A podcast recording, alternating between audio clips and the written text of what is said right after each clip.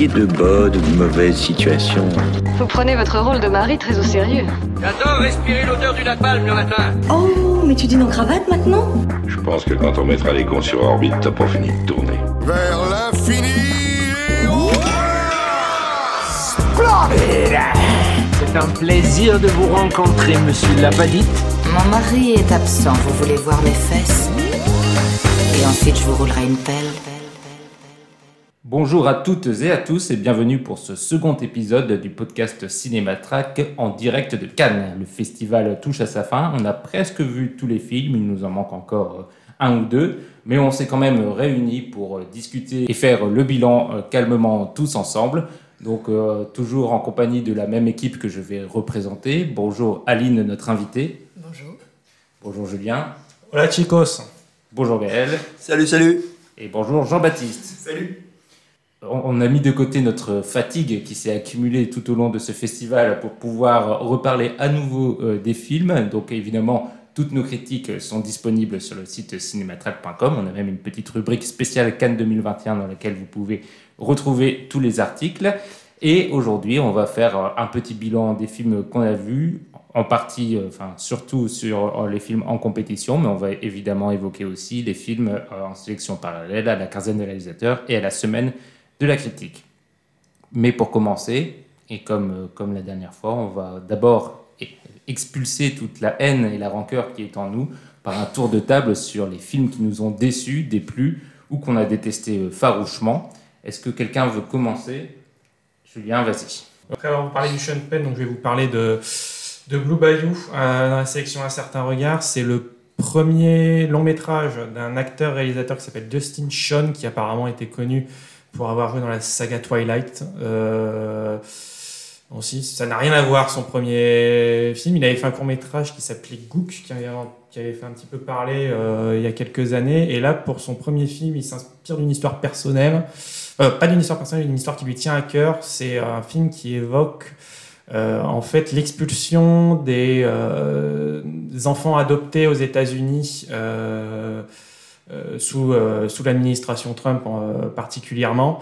Euh, le film repose en fait sur un vide juridique qu'il y a dans la, ces, vides juridiques qu'adorent euh, les juridictions euh, locales américaines pour expulser des, des enfants qui ont passé toute leur vie euh, aux États-Unis. C'est le cas du héros qui s'appelle Antonio, qui est joué par Justin Sean lui-même, euh, qui euh, est un, enfant qui est arrivé euh, immigré de Corée, dès- qui est en, son plus de son plus jeune âge. Et, euh, Trois ans. Trois ans, voilà, trois ans.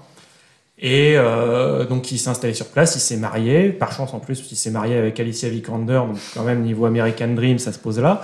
Mais euh, en si. Mais donc aux yeux de l'État, il est toujours considéré comme un, comme un clandestin.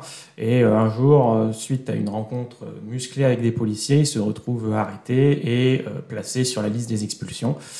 Et en fait, le film, c'est un peu le problème du film parce qu'on sait pas vraiment trop ce qu'il veut raconter parce qu'il raconte pas tellement son com- il raconte à moitié son combat pour euh, éviter de se faire expulser et de l'autre moitié c'est une, une quête plus introspective sur euh, sur ses racines, sur le fait que c'est un déraciné culturel qui n'a aucun lien d'attachement avec sa Corée natale et que justement euh, l'Amérique c'est le seul pays qu'il a connu et qu'il a aimé. Euh, sur, cette partie, sur cet angle-là, il va rencontrer une femme qui est jouée par Lindan Pham, euh, qui va en fait un peu l'aider à se reconnecter justement à son héritage asiatique. Euh, le problème du film, c'est qu'en fait, euh, que ce soit des deux côtés du film, il fait à peu près tout n'importe comment. Euh, la partie introspective, elle est filmée de manière assez bizarre, avec ses effets de flou. Et en fait, pour ça j'avais parlé du Sean Penn avant, parce que je trouve que les deux films se ressemblent un peu sur ce côté-là, au sens où ils, font ressusciter des tics de mise en scène des années 90 qui sont gigadatés, des trucs qu'on voyait, euh, euh, genre c'est le, le Fincher de, Seven avec ses avec ces, ces, ces espèces de gros plans de flou euh, pour apporter une forme d'intensité psychologique. C'est des trucs qu'on n'a pas vus depuis 25 ans et qui sont ultra datés. Mais le pire, c'est la partie vraiment sur l'i- l'immigration. C'est un film qui est produit par, qui est produit et distribué par Universal. Donc c'est un film qui a la puissance politique euh, d'un canard en plastique. Euh, c'est euh, un film où il y a évidemment des good guys et des bad guys. Son meilleur ami est un agent de l'ICI, qui est un agent de l'agence de la fameuse agence de Anti-immigration. anti-immigration qui a été qui a fait la une sous, sous Trump par les conditions absolument dégueulasses dans laquelle ils ont procédé à des expulsions à la chaîne. Donc parce que évidemment, il faut rappeler, c'est un film qui passe son temps à dénoncer un système et à en absoudre ses agents. Et euh, moi, c'est pas, j'ai pas, j'ai pas du tout le time pour ce genre de. Bac Nord Euh, non, non, parce que non, parce qu'en fait, ok, oui, c'est des délinquants, euh, c'est quand même des délinquants les, les les immigrés dans le film, mais c'est des gentils délinquants quand même. Donc parce que c'est des délinquants pauvres. Ils volent des motos, mais ils blessent personne. Voilà, c'est ça. Euh, mais ils, ils détruisent des vitres quand même. Attention. Oui. Et on sait à quel point c'est à quel point c'est dangereux pour la démocratie de détruire des vitres. Donc voilà, c'est c'est c'est ni fait ni à faire. C'est euh, vraiment le truc qui va être euh, là pour donner bonne conscience à tout le monde. Euh, voilà, c'est ça va être un film parfait, justement, je pense pour les gens qui ont applaudi à Bac Nord. Puis, même si je trouve pas que le film est politiquement dégueulasse, c'est juste il est ultra fade quoi. Et il n'apporte euh, et il est extrêmement décevant de ce C'est côté-là. c'est le film à message typique euh, américain sur un sujet d'actualité. Absolument. Qui va essayer de. Ils vont peut-être. Il y aura peut-être une, une mini-loi ou des, des décrets ou des choses qui vont être faits pour changer deux, trois trucs. Et puis- Ouais, encore. Très bien, merci Julien. Gaël. Je vais pas forcément parler d'un film que j'ai détesté, mais euh, je vais parler d'un film de la semaine de la critique, vu que c'est cette année euh, la sélection la plus faible du festival de Cannes. Et je vais vous parler de Rien à foutre de. J'ai forcément oublié. Emmanuel Mar et Julie Lecoutre. Oh, super, merci. voilà, euh, un film avec euh, euh, Adèle Exa- Exarchopoulos. Et donc, euh, bah, j'y suis allé parce qu'il y, y avait un buzz assez important autour de, de, de ce film. Tout le monde m'en disait énormément de bien. Et alors, j'ai commencé à m'endormir assez vite. En fait, le problème du film, c'est que c'est c'est un peu. euh, c'est un peu un film dogme, euh, donc euh, ce, ce- ce- ce- ce concept euh, d'un groupe danois avec Lars von Trier qui avait imposé à, enfin, tout, tout ce groupe de, réalisateurs de faire des, des films en prise de son direct, en filmant un peu, on va dire, à l'arrache, un peu n'importe comment. Et enfin, voilà, juste pour la, pure énergie. Et, euh, et on retrouve un peu la même chose pour euh, Rien à foutre, mais euh, donc avec plus de 20 ans de retard. Quoi. Donc, je trouve ça assez. voilà, quoi. Sans, grand intérêt, quoi. Après, il y a, y Adèle qui est, absolument charmante et qui est parfois assez drôle et qui fait bien le job. Mais euh, dans l'ensemble, je me suis quand même beaucoup ennuyé. Ben, c'est marrant parce que moi j'ai absolument pas pensé du tout à Dogme en voyant le film. Mais euh, moi je suis beaucoup moins sévère sur, sur Rien à foutre qui a, qui a ses défauts euh, assez nombreux, mais qui a aussi, je trouve, une certaine qualité dans la recherche de, de, de ce personnage qui est assez atypique. Euh, c'est euh, donc, euh, comme tu l'as dit, une hôtesse de l'air qui est dans une compagnie low cost et on se rend compte assez vite qu'en fait elle suite à un trauma personnel, elle, se, elle se ferme sur tout et elle se concentre uniquement sur son travail. Elle veut pas se faire d'amis, elle veut pas se révolter contre le système, elle veut pas. Il y a une sorte de nihilisme un peu dans, dans son, sa façon d'agir, mais un nihilisme même pas pensé, même pas, même pas contestataire. Juste, euh, je, je, vis ma vie euh, et je fais ce qu'on me dit et puis, et puis voilà. Et je trouve que cette partie-là du film est finalement assez réussie. Euh, Elle a un côté presque zombie sur toute la première heure à faire les, gestes qu'on lui demande de manière automatique et, et je trouvais ça assez beau. Après, ça s'enlise sur la deuxième partie qui redit beaucoup de choses qui avaient déjà été dites en, en, en appuyant fortement sur les sentiments, le deuil, etc. Ça aurait, été, ça aurait pu être beaucoup plus léger, mais je trouve qu'il y a quand même des choses intéressantes pour un premier long métrage. Donc euh, voilà, ce que je pouvais sauver de rien à foutre. Aline, tu l'avais vu aussi Euh, oui, je l'ai vu. Euh, je suis également mitigée parce que j'avais adoré les précédents films d'Emmanuel Mar. Euh, donc j'y allais avec beaucoup d'attentes et comme tu l'as dit Mehdi, la deuxième partie qui porte plus sur le deuil et la vie en Belgique, quand elle revient auprès de son père et de sa sœur, je la trouve beaucoup plus, beaucoup plus fade. Euh, après j'ai beaucoup aimé le personnage euh, d'Adèle Exarchopoulos euh, parce que je la trouve très contemporaine. C'est quelqu'un qui est incarné mais qui a une vie désincarnée, on pourrait peut-être voir ça comme ça. Donc ça m'a quand même beaucoup parlé. et je n'ai pas pensé au dogme, mais il y a quelques plans qui m'ont quand même assez plu, notamment quand elle doit, il y a une passagère à un moment qu'elle refuse à l'embarquement, et la caméra cadre uniquement la passagère, on ne voit jamais Adèle voilà, dans le cadre. Et euh, finalement, elle ressemble plus à une machine qu'autre chose. Et c'est des parties pris comme ça qui sont voilà, peut-être un peu désuets, mais qui, euh, qui ont fait mouche euh, sur moi. Voilà. Moi aussi, j'ai vu le film et je partage ce que dit Gaël. Je trouve ça vraiment pas bien. Et notamment parce que les réalisateurs disaient au moment où ils ont fagoté le projet qu'ils avaient vu une hôtesse de l'air dans une compagnie low cost qui les avait fascinés et ils s'étaient dit il faudrait lui inventer une histoire derrière. Euh, ils ont cherché une hôtesse de l'air pour jouer ce rôle-là, pour, euh, ils n'ont pas trouvé, donc ils ont pris Adèle. Et ça montre bien, à mon sens, tout le, côté problématique du cinéma actuel qui fantasme des, des, des, choses euh, et parvient pas à en rendre complètement compte de façon pertinente dans les films. Adèle Exarchopoulos n'est pas hôtesse de l'air, c'est Adèle Exarchopoulos qui joue le rôle d'une hôtesse de l'air.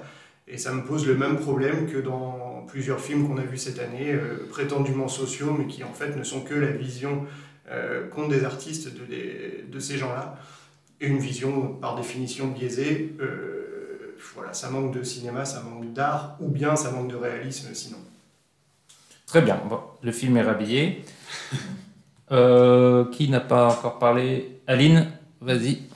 Euh, alors dans les films que j'ai moins aimés, il y a un documentaire qui était à la quinzaine qui s'appelle Futura et qui est co-réalisé par Alice Rockricher, Pietro Marcello et Francesco Monzi.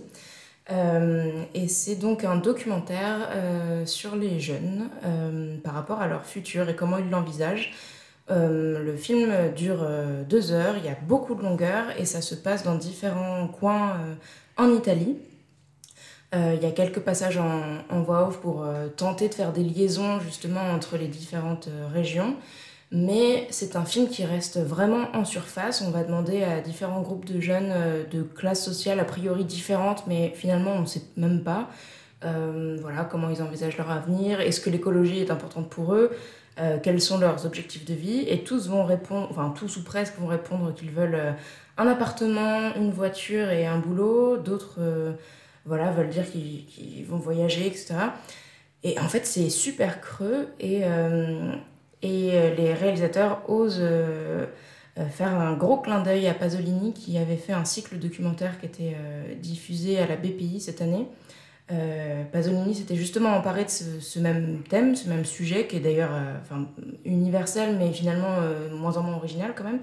Et, mais lui, enfin c'était Pasolini, donc il avait vraiment quelque chose de bien en prenant vraiment le temps de suivre ces jeunes et de les filmer dans des moments de vie et pas juste de les interpeller euh, dans la rue ou sur un, coin de, de, trottoir pour leur dire alors est-ce que vous aimez l'écologie ou pas quoi. Voilà, donc je suis assez déçue que euh, ces trois réals euh, n'aient pas plus creusé leur sujet davantage que ça. Ça me fait plaisir parce que c'est le, seul film euh, que j'ai zappé, mais vraiment, enfin, j'ai pris ma place et euh, au moment d'y aller, euh, j'étais dans la rue, je fais Ah, non, je vais retourner à l'appart. Très bien. moi, il m'en reste un et après JB, ce sera ton tour. moi, j'hésite entre deux parce qu'on a enregistré le podcast la dernière fois, juste avant le Nani Moretti. On était plein d'espoir et c'est sûrement l'un des films que j'ai le moins aimé de la compétition, mais il est tellement insignifiant que je vais même pas en parler. Je vais plutôt parler du, du l'histoire de ma femme qui lui m'a m'a physiquement fait du mal. Euh, c'était vraiment très très compliqué. Euh, il commence pourtant très bien. la, la, photo est magnifique. On a l'impression de voir un, beau film d'époque sur l'histoire d'un marin sur son bateau euh, face aux éléments et qui sur Terre tombe sur les assez doux et tombe amoureux. Et je pensais qu'on allait avoir cette alternance entre les mers déchaînées et la vie de, couple et que ce rythme allait donner une ampleur et une force au récit. Et très vite, très vite, beaucoup trop vite, euh, le récit en fait euh, oublie totalement qu'il est marin. C'est vraiment, on ne sait pas pourquoi euh, ils oublient ça alors que c'était un thème central du film. Donc excite le bateau, excite les flots déchaînés, et on passe deux heures, de bonnes heures, enfermés dans un appartement de, bourgeois à écouter euh, Léa Seydoux et le marin euh, se parler de leur amour, euh, de se parler de la, de la jalousie, de la méfiance. Un coup ils s'aiment, un coup ils s'aiment plus, un coup ils, ils se font confiance, un autre coup ça y est, ils se font plus confiance. Et dedans il y a Louis Garrel qui apparaît de temps en temps pour exciter la jalousie du, du fameux marin. Et euh, c'est insupportable, ça dure des plombes. À chaque fois, on a l'impression que c'est fini et ça repartit. Louis Garrel, c'est quand même un sommet de comique involontaire. Ah, c'est ex- extraordinaire. Il a une, une demi-expression Oui. et, euh, et c'est- tout. Enfin, Il essaye de faire le brin ténébreux qui. Non, mais il y, a- il y a un côté, je pense, volontairement caricatural dans le personnage. Mhm. Mais, euh, Il s'appelle Dédain, Mais, c'est quelque... Oui, d'ailleurs, il s'appelle Dédain. ouais, ouais. Sans A, mais euh, ça se prononce Dédain. Mais... Et, je sais pas trop ce qu'elle a voulu faire. J'imagine raconter cette histoire d'amour un peu impossible, ce, ce- ce- ce- ces, personnages qui s'enferment dans un- une relation toxique euh, et qui n'arrivent pas à s'en sortir alors qu'ils sont clairement plus heureux, pas heureux du tout, mais on les a presque pas vus heureux du film en fait. Donc on passe deux heures à voir un couple pas heureux et alors qu'il suffit de se séparer et ça aurait été très bien pour tous les deux. Et, euh, et ça, ça, ça s'étire, ça s'étire et on n'en peut plus quoi. Et je comprends même pas comment on puisse aimer ce film. Bah, En fait, le truc, c'est que je, de ce je suis d'accord avec toi sur, le, sur un point. En fait, je pendant trois quarts d'heure, je le trouve très bien le film. Je le trouve vraiment très très bon le film. Et en fait, c'est ce qui fait qu'en fait, euh, je suis encore plus en colère contre le film parce que je trouve qu'il il a, il a une prémisse que je trouve extrêmement intéressante. Il a quelque chose de très vivant. C'est très drôle les trois premiers. C'est vraiment drôle les premières trois quarts d'heure. C'est c'est pas du tout ce à quoi tu. C'est pas du tout ce, ce, ce que ça te promettait. Et euh, l'heure 45 derrière, par contre, est plus ou moins ce que tu craignais. Et, euh, et euh, le, le truc, c'est que oui, c'est vraiment du, du, du drame en costume fait par une réalisatrice qui n'aime pas ses personnages, qui veut les faire souffrir et qui. euh, et voilà, c'est du drame en costume, en poulet. qui, qui, qui, Qui se prend corsette, qui corsette absolument tout, l'air qui, qui étouffe, Mm. Euh, qui étouffe l'air qui, qui ils- semblait être, être là, quoi. Ils n'arrêtent pas de fumer en plus, donc ça aide pas à respirer. donc Ah oui, non, mais c'est- c'est une autre, c'est une autre chose. Ça. JB à toi. Hmm, J'hésitais parce que j'ai vu pas mal de films qui m'ont pas plu, mais il y en a un qui m'a moins plu que les autres et je l'ai vu hier soir. Ça s'appelle France, c'est le nouveau film de Ah. Bruno Dumont. Euh, alors moi je suis journaliste au quotidien, donc je travaille pour un média euh, régional et là ça Tu va peux donner son nom. qui s'appelle 76 Actu, abonnez-vous. Euh, et là, c'est l'histoire d'une d'une journaliste au Natio, donc, euh, qui travaille pour une chaîne style télé mais c'est pas cité, ça s'appelle I, je crois, la, scène dans, la, la- la chaîne dans le film. On comprend un petit peu où on veut en venir. Euh, et moi, je me réjouissais de l'idée de voir à la caméra de Bruno Dumont euh, toutes les contradictions, tous les, tout, tout- tout ce que peut générer euh, dans, l'imaginaire collectif. euh, il y a Gaël qui prend des photos de nous, c'est très déstabilisant. non, je, me, je me réjouissais de voir Bruno Dumont filmer une journaliste parisienne, euh, qui plus est, qui est une journaliste de terrain, qui prétend aller sur les lieux de conflit. et il y a toute une partie du film qui est super intéressante sur ça, parce que bah, on voit qu'en effet, des, des reportages s'est monté, et que sous couvert de je suis au plus près des combattants, je suis au plus près des guerriers, etc. En réalité, bon, bah, elle fait tourner la caméra, puis après elle se barre. Tout ça, c'est assez marrant. Ça laisse entrevoir la possibilité d'un film qui m'aurait plu, qui est une sorte de farce, comme Bruno Dumont sait les faire, sur le métier du journaliste.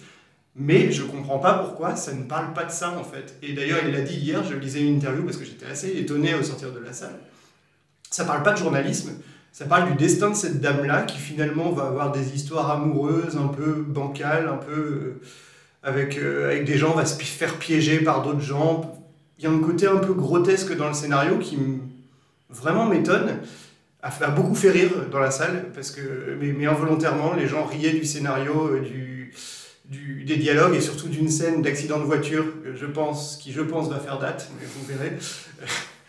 Et, voilà, donc moi j'étais déçu parce que je- pense pas que ce soit un très mauvais film, mais j'étais, en tout cas, c'est le film qui m'a le plus déçu parce que j'en attendais plus que ce que ça m'a donné. Ah bah, en tout cas, en, tout cas ouais, de, tous les retours, je précise, on enregistre, on est vendredi matin, on est euh, la veille de la cérémonie de clôture.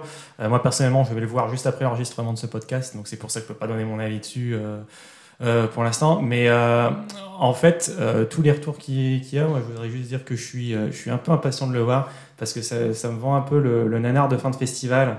devant lequel moi j'ai juste envie de me poser et de couper le cerveau et de me dire ça va être le truc le plus con du monde et, et, et si, dé- si déjà c'est ça en fait est-ce que ce sera pas déjà meilleur qu'un bon tir de la sélection Ouais, mais il y a quelque chose d'hyper agaçant à voir un film qui potentiellement aurait pu être bien. Il y a des moments qui te disent Ah, ça va être sympa. Le début, tu te dis Ah, ouais, euh, il y a des choses intéressantes, je vais peut-être voir un grand film. Et puis en fait, bah, tu as l'impression qu'il ouais, s'aborde son truc. Mais Bruno Dumont fait souvent ça quand même. Il aime bien euh, bah, donner des coups dans la coque du bateau. là, surtout, surtout maintenant, là, avec son, son espèce de, de cycle comique là, dans lequel il est Ouais. actuellement. euh. Non, mais surtout, la vraie question que tout le monde se pose, c'est quid de la musique de Christophe? Eh ben, écoute, euh, il y a une scène, la scène de l'accident de voiture a une petite musique électro dont je me souviens qui est peut-être de Christophe, mais en tout cas, enfin oui, il y a une sonorité un peu Christophe qui me plaît bien. Et après, sinon, il y a une scène un petit peu chantée, mais c'est vraiment très léger. Il y a un passage où Léa Seydoux chante et puis son partenaire masculin chante en latin. Je pense que c'est Christophe aussi. Mais la musique, c'est vraiment pas le truc présent du film. Moi, je suis très fan de Christophe. Là, j'ai rien reconnu de. Très bien. Vraiment une déception jusqu'au bout, donc. Et, euh, et on a fait le tour, je pense, de nos mauvaises critiques. On va pouvoir passer à, nos coups de cœur, ou en tout cas euh, aux films qui nous ont plus convaincus pendant ce festival. On va, euh, on va faire ça en partant de- des prix qui vont être décernés demain lors de la remise des prix, donc de la cérémonie de clôture, en sachant qu'il y a encore deux films qu'on n'a pas vus du tout, c'est Nitram et Les Intranquilles. Oui, Justin, Je- Nitram de Justin Kurzel Mhm. et euh, Les Intranquilles de Joachim Lafosse. si l'un de ces deux films remporte la palme, c'est pas de notre faute si on n'en a pas parlé. Et, euh, et entre-temps, de temps en temps, Gaël nous fera aussi un retour sur euh, ce qu'il a vu à la quinzaine et à la semaine de la critique, mais plus à la quinzaine, j'ai l'impression. On va commencer par les prix d'interprétation, si vous le voulez bien. Alors, prix d'interprétation masculin pour commencer. Julien, Euh, ouais, je pense que c'est l'un des prix les plus difficiles à, à, à décerner parce que euh, autant il y a une. On a vu un festival qui était, encore une fois cette année, énormément porté par les rôles féminins. Et ça va être très difficile de donner un prix d'interprétation féminine par, euh, le- par la concurrence. Mais justement, peut-être qu'il y a tellement peu de concurrence chez les, chez les hommes pour des films qui, en plus, peuvent euh, avoir d'autres récompenses que moi, je vais choisir de donner mon prix d'interprétation masculine à euh, un acteur russe qui s'appelle Yuri Borisov, qui est euh, l'acteur principal de Compartiment numéro 6, le film de Yoko Osmanen. C'est un prix plus ou moins pour les deux, mais mon prix d'interprétation féminine, il est déjà réservé pour, pour un autre film. Je trouve que c'est la grande force du film, qui, euh, en fait, moi, avec le recul, quand je l'ai vu, euh, j'ai trouvé que c'était un très bon, un, très bon petit film solide. Et euh, en fait, avec tout ce qu'on a eu par la suite dans le festival, je, je pense vraiment que c'est une des très bonnes surprises de la, de la compétition. Euh, et donc, euh, le, le duo qui forme avec, euh, avec sa partenaire à l'écran, dont j'ai oublié le nom parce que je comptais pas lui donner de prix, donc moi, j'ai pas, j'ai pas, malheureusement pas fait l'effort de retenir son nom, la pauvre. Mais euh, leur, duo, leur duo fonctionne super bien. Lui, c'est une boule de colère. euh, c'est c'est il y a vraiment tout un truc sur un type qui se sent pas du tout à sa place dans ce train c'est euh, parce que elle elle c'est une c'est elle vient de la haute société elle vient de la, société culturelle ça elle part à l'autre bout de la Russie pour aller étudier des, ce qui s'appelle des pétroglyphes qui sont des un site ar- archéologique Euh, elle fait des dîners dans la et lui par contre c'est un chômeur qui va traverser le euh, la Russie à bord du train euh, pour aller chercher du boulot euh, dans les compagnies pétrolières.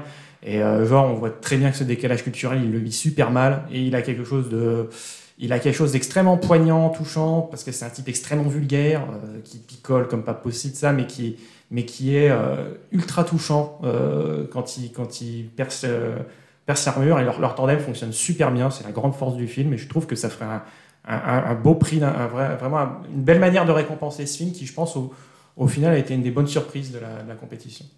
Aline, est-ce que tu as Euh, bah, J'ai malheureusement pas vu assez de films euh, de, la, de la sélection euh, officielle. JB Ouais, moi, ça dépend. Il y a, pour moi, il y a deux grands rôles masculins dans les films que j'ai vus. Il y a celui qui a été joué par Adam Driver dans Annette. Euh, mais il y a la, direction d'acteur euh, y est pour beaucoup, à mon avis. Puis l'écriture du rôle par euh, Léo Scarax est telle que bah, faudrait. Oui, c'est pas une performance d'acteur euh, en soi. Et moi, je préfère, je préfère mettre le, le- prix à quelqu'un qui, qui, qui transforme un film de par sa façon d'interpréter un rôle. Donc, à mon avis, il y a ce rôle-là. Il y a aussi celui de, de Vincent Lindon dans Titane, et qui, pareil, dont le corps vraiment euh, incarne quelque chose dans le film. Et qui... Mais moi, je, je prendrais un peu le contre-pied avec un film que j'aime un peu moins, mais qui, pour le coup, est tiré vers le haut par un acteur. C'est André Dussolier dans le film de François Ozon. Oh non, non, non. oh non. Écoutez, moi je trouve que dans ce film-là, la seule chose qui change un petit peu, la seule chose qui fait un petit peu grandir le film, c'est le côté monstrueux d'André Dussolier, mais qui en même temps apporte un peu d'humour. Euh, alors, il, a, un regard complètement figé parce qu'il joue le rôle d'un mec qui vient d'avoir un AVC. Euh, et il arrive quand même à faire passer euh, un peu de rire. Et c'est grâce à lui que j'ai ri pendant ce film-là. Et sinon, je trouve le film pas dingo. Et voilà, sans lui, je pense que le film aurait été tout pourri. C'est tout. Il aurait fallu, filmer les gros yeux de Aline quand elle dit. Ça, Ouais, ça ouais, lui, bah oui, j'ai vu, de- ça s'est ça s'est éveillé en face de moi. Bah oui, parce que franchement, à part dire euh, aide-moi à en finir et euh, qu'est-ce que t'étais moche petite, enfin j'ai l'impression qu'il n'a que ça à faire dans ce film. Il se moque des pauvres aussi. Ah oui, c'est vrai. Je, je rappelle qu'on est au Festival de Cannes, c'est pas les Oscars ici, d'accord Donc euh, les gens qui, les gens qui C'est miment pas des... un premier rôle. Il joue, il joue un, il joue un tandem avec euh, Sophie Marceau qui elle a un rôle plutôt facile. Et lui, moi, je trouve qu'il s'en sort vachement bien dans cet exercice-là parce qu'en Bah, gros, il a un rôle c'est un peu, vraiment oui, injouable. parce vrai, que hein. c'est le rôle le plus osant de tous sur le sur le côté Ouais. cruauté euh, familial tout ça, mais d'un autre côté, enfin, je veux dire au bout d'un moment, oui, euh, euh, du, du saulier qui bave, du Ouais. c'est- bon, c'est Écoute, moi, je fait- trouve que c'est risqué et qu'il le fait et qu'il s'en sort. Et que- Oui, oui, oui. Non, mais, avec- hein, et on peut évidemment pas écarter euh, cette possibilité parce que c'est vraiment un rôle de pure performance, mais à la limite, autant le donner pour Adam Driver parce que je suis pas tout à fait d'accord sur l'écriture. Je trouve qu'il y a des scènes. euh, autant je a trouve, une autant scène. je trouve que son personnage est un atroce stand-upper. Je pense, je pense que c'est un très très mauvais stand-upper. stand-upper. Mais par contre, ces scènes de stand-up, la Ouais. manière dont il les joue, il y a, il y, a Je suis quelque d'accord. chose- il y a quelque chose de vraiment vraiment très très Je fort. suis d'accord avec ça, mais elles sont très très bien écrites. Donc forcément, Ouais, derrière, ouais, mais il y a, il y a aussi. Dussolier, il aurait moins bien marché. Mais le là où le rôle, là, le, le rôle de Dussolier sur un, sur un scénario, c'est un rôle casse-gueule comme c'est pas permis. Le rôle d'Adam Driver, c'est un rôle Oui, dont un- tout le monde rêve en vrai. véhicule de rêve, mais Voilà, donc moi je C'est un préfère. rôle dont tout le monde rêve, mais est-ce que c'est un rôle dont tous les acteurs auraient pu faire je ça pense pas. Ça dépend ce que vous, à qui vous donnez un, prix d'interprétation. Ça dépend vraiment de l'idée qu'on se fait d'un prix d'interprétation. Moi, pour moi, c'est la personne qui va tirer un film vers le haut et accepter un truc à la base qui, a priori, euh, va pas être évident. Oui, mais enfin, donc, du Solier, du il tire, euh, le, il tire le Ozon vers le haut de 2 à 3 sur 10 sur l'échelle de la compète, quoi. Enfin, Écoute, c'est bien, c'est un progrès. Mais je suis d'accord avec toi, je suis pas, c'est pas du tout mon film préféré, loin de là. Et moi, je, je suis un peu embêté parce que JB, en, en trichant, euh, a, a tout dit. Donc, euh, j'hésite en effet aussi entre Annette pour Adam Driver et Titane pour Vincent Lindon. Euh, je crois que mon- ma préférence, ce serait Vincent Lindon, que je trouve euh, dans un rôle là où il sort vraiment pour le coup de sa zone de confort et qui va peut-être surprendre, à mon avis, euh, les, les- tous les fans du cinéma de Vincent Lindon, s'il y en a. Que, parce que là, pas, pas- pas tant que ça, parce qu'il y a une scène de danse dans le film, C'est donc c'est du Stéphane Brisé en mieux. Hein. Mais euh, il a vraiment un rôle assez unique, pas facile à jouer et, euh, et de manière surprenante en fait, euh, qui, est, qui se révèle être l'une des grandes forces du film euh, dans sa relation avec, euh, avec l'actrice principale. Après, je pense quand même qu'il qu'il est peut-être desservi par le fait que l'actrice principale a un rôle encore plus incroyable. Donc, euh, est-ce qu'ils vont donner le prix d'interprétation ou deux? Ça m'étonnerait quand même. Donc, je vais partir sur Adam Driver pour, euh, pour Annette. Voilà mon, mon Mais attends, c'est des pronos ou c'est. C'est un peu des deux. Ah bah, pronos, oui, Adam Driver. Prono Adam Driver Ouais. Ok. Et ben, on va enchaîner tout de suite avec l'interprétation féminine avant de laisser la, parole à Gaël après. Vas-y, JB. Alors pour moi, euh, et dans le, ça, va, ça va refaire les gros yeux en face. Sophie Marceau. Non, dans la personne, la personne qui, à mon sens, euh, élève son rôle euh, au-delà de ce qui était écrit dans le scénario, c'est Valeria Bruni Tedeschi dans le film de Catherine Corsini, La Fracture, Euh, qui joue de son personnage, euh, qui joue de qui elle est comme actrice, euh, quelqu'un d'assez énervant, qui moi m'a toujours assez agacé dans les films. Et là, est ouvertement énervant dans le film, mais ça devient drôle, ça devient sa force. Je trouve que c'est vraiment un rôle très risqué qu'elle prend et ça marche. Pareil, je suis pas immense fan du film, mais je trouve qu'il y a une vraie performance derrière. Tu es très cocorico aujourd'hui. euh, aujourd'hui. Tu vas voir que je vais l'être toute la journée. Julien euh, bah Déjà, je veux dire que je vais pas faire les gros yeux parce que je ne l'ai pas vu, le Corsini. Donc, euh, euh, avant, juste de donner mon palmarès, je trouve que dans les, dans les prétendantes, on a quand même une particularité, c'est que je trouve qu'il y a, il y a quelques actrices qui sont des, qui, qui, sont là pour leur tout premier rôle au cinéma et qui ont, qui ont vraiment un peu tout explosé, particulièrement dans le cinéma français. parce que j'ai deux prétendantes à qui je ne vais pas donner ma, mon, ma palme qui m'ont vraiment fait fait forte impression. Donc, bah, c'est Agathe Roussel dans, dans Titane et c'est Lucie Zhang dans les Olympiades de, de, Jacques Audiard qui sont toutes les deux absolument fantastiques. Mais euh, pour moi, mon prix d'interprétation féminine, euh, ça bouge pas depuis le dernier, euh, le dernier podcast parce que je pense que c'est typiquement là où le film devrait atterrir. C'est Renate Reinsve, l'actrice de Julie en 12 chapitres de Joachim Trier. Ça n'a aucun sens. Là, pour le coup, ça dépend pourquoi tu remets la palme, mais pourquoi tu remets un prix d'interprétation, parce que c'est un scénario, c'est une actrice charmante dans un film charmant, non? Non, non, non. justement, justement, euh, tu penses, justement, le, film a ce côté, si j'avais été critiqué, ce côté très chapitré, très, calibré, très. Euh, aussi avec même où les même les ou même les comment dire les, les effets de mise en scène tout ça sont sont, sont cadrés sont bien ainsi et elle elle fait tout péter en fait dans tout euh, dans, dans, tous les films je trouve que c'est le genre de film qui justement demande à être porté par une actrice particulière c'est pour moi en fait un film où, quel que soit le scénario, c'est le genre de performance que j'ai retrouvé chez Vicky Krieps chez le, mm. dans, dans, le Hamalric. C'est vraiment un film qui, est, qui n'est que poussé, porté par son, euh, par son actrice. C'est un film qui ne fait pas de sens sans elle et qui fait euh, et qui et voilà, je trouve que ce c'est vrai que c'est un rôle simple, c'est un rôle simple, mais c'est un rôle où, où en fait elle est juste inoubliable dedans. Elle est vraiment, elle est euh, comment dire? Si le film fonctionne autant, ça ne peut fonctionner que par elle. Et euh, je trouve que c'est, pour moi, c'est le moteur, c'est, c'est, le moteur du film. Et pour moi, c'est aussi ça, des fois, un prix d'interprétation. C'est pas, c'est pas forcément, c'est au-delà du fait d'une actrice ou d'un acteur qui porte le film vers le haut. C'est un film que tu n'arrives plus à t'imaginer sans, la, sans l'acteur ou l'actrice en question. En fait. Pas mal comme définition. J'aime bien. Mmh pas convaincu JB, mais moi tu m'as convaincu, Julien, c'est déjà ça. Ce qui veut dire que c'est certainement un très bon argument. Alors pour moi, malheureusement, je rappelle aussi une des règles de la sélection à Cannes, c'est qu'il ne peut pas y avoir à la fois la Palme d'Or et d'autres prix. Donc euh, malheureusement pour Tilda Swinton, euh, c'est loupé pour elle. Mais... Surtout quand même, faut pas déconner. Hein. Si, elle a un rôle assez incroyable quand même. Bref, donc pas de Tilda Swinton. Et attention, attention, je vous préviens tout de suite, c'est un, c'est un avant-goût de, de la partie Where c'est cool du, du podcast. Mais, mais 2h30. mais, euh, mais je, moi, je vais, je vais, rester très simple. Et comme j'ai dit Vincent Latour, je vais rester sur Titan, qui, moi, qui est un film que je trouve mérite d'être récompensé à ce palmarès, mais je ne saurais pas trop où mettre. Je trouve que les deux prix d'interprétation, ça, ça, serait très bien parce qu'ils sont tous les deux assez incroyables et elle leur donne vraiment à la fois des, des rôles qui sont euh, des, des, beaux véhicules acteurs, mais aussi des rôles extrêmement compliqués parce que ils jouent des scènes euh, qui seraient impossibles à croire sur le papier. J'imagine quand ils ont lu le scénario, ils ont dû un peu se demander ce qu'ils allaient faire concrètement. Et, euh, et, ça marche, ça fonctionne tout le temps. Il n'y a jamais de scène où, elles sont, où elle est ridicule, euh, où Vincent Ladon serait ridicule, alors que ça pourrait. Hein. Si on lit le, pitch, qui est quand même c'est une femme qui couche avec des bagnoles, on pourrait se dire que ça va être compliqué à mettre en scène. Et pourtant, ça, marche tout le temps. Et c'est en partie dû, je pense, à ce, ce duo d'acteurs et surtout cette actrice qui a des scènes notamment de danse incroyables qui se répondent entre elles. Il y a des, passages de, de, de, combats euh, bruts qui s'enchaînent avec des, passages assez émotionnels et assez doux, assez tendres. Donc euh, vraiment, et en plus elle se fracasse la gueule au sens euh, propre pour transformer physiquement son personnage au fur et à mesure dans le film.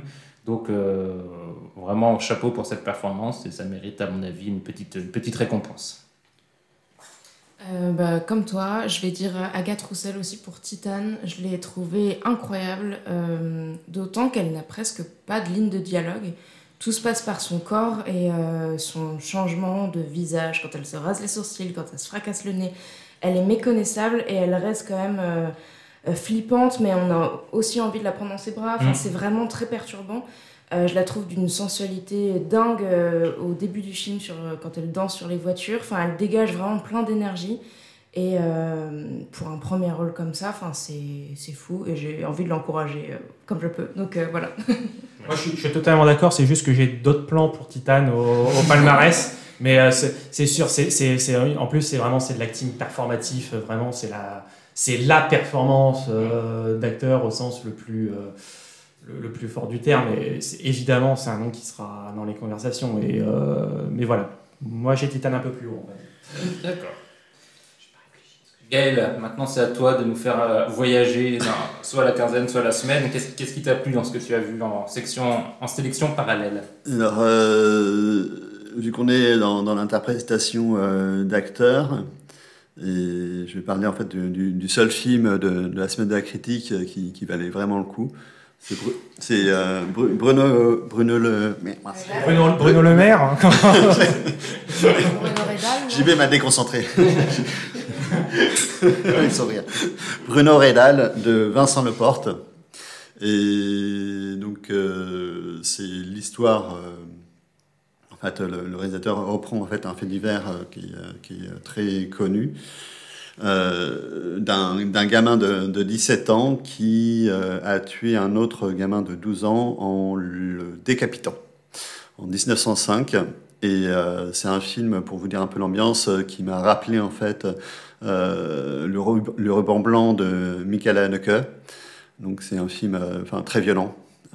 Il y, y a trois scènes de violence pure et tout le film, tout le film euh, n'est que violence, mais, une violence intériorisée que euh, euh, fait bien partager l'acteur principal qui est un tout jeune gamin quoi.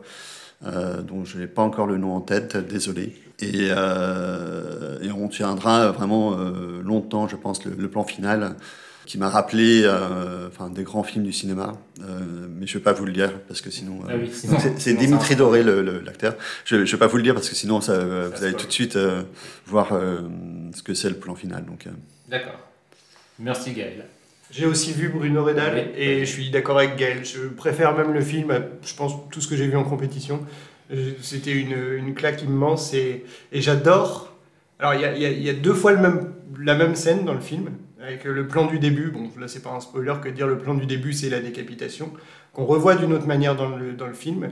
Et ce qui est incroyable, c'est que le plan du début, qui est un plan où on ne voit rien, en fait, où on a juste du son, et le plan plus tard, qui est un plan où on voit tout pour le coup, qui est un peu plus affreux, et ben c'est le plan du début qui fait le plus peur, parce que finalement, on trouve, euh, on, on commence à comprendre un petit peu ce qu'il y a dans la tête du mec, et je, enfin, je trouve le film complètement fou dans, tu citais Haneke, ça me paraît assez, euh, assez pertinent, dans le, décrire euh, l'indescriptible, euh, nommer l'innommable, les, ouais, rendre, mettre en image des choses qu'on n'imagine pas possibles, qu'on qu'on ne comprendrait jamais.